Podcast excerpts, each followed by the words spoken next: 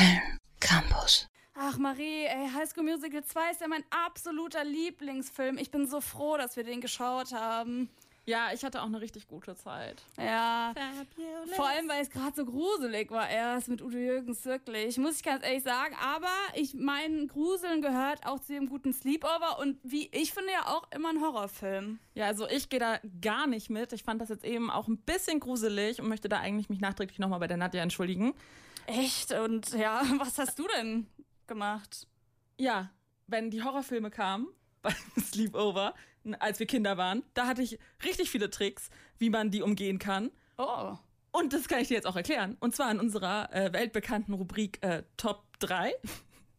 ähm, und hier sind nämlich meine Top 3 Tipps, wie man die Horrorfilme umgehen kann und trotzdem noch zu Sleepovern eingeladen wird und nicht zugeben muss, dass man Angst hat. Abfahrt. Top 3. sich einen Horrorfilm aussuchen, den man schon gesehen hat. Wenn ihr dann also gemeinsam überlegt, welchen Film ihr jetzt schauen wollt, dann schlägt man ganz zufällig diesen einen Film vor, den man zu Hause schon mehrfach gesehen hat. Bei mir war das immer Hide and Seek mit Robert De Niro und Dakota Fanning. Der Film ist nur am Ende gruselig und wenn man weiß, wie er ausgeht, schafft man das schon. Oder man geht halt einfach aufs Klo. Und das ist auch mein Tipp Nummer zwei. Top 2! äh, viele Toilettenpausen machen. Ich habe äh, bei einem Sleepover eine Blasenentzündung vorgetäuscht und die Hälfte der Zeit im Bad verbracht. Ich gebe zu, die Option ist etwas langweilig, aber man muss sich nicht gruseln.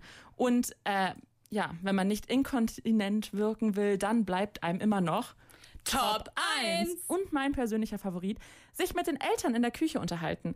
Klar, man kann dann als ähm, Schleimerin abgestempelt werden, aber immerhin nicht als Angsthase.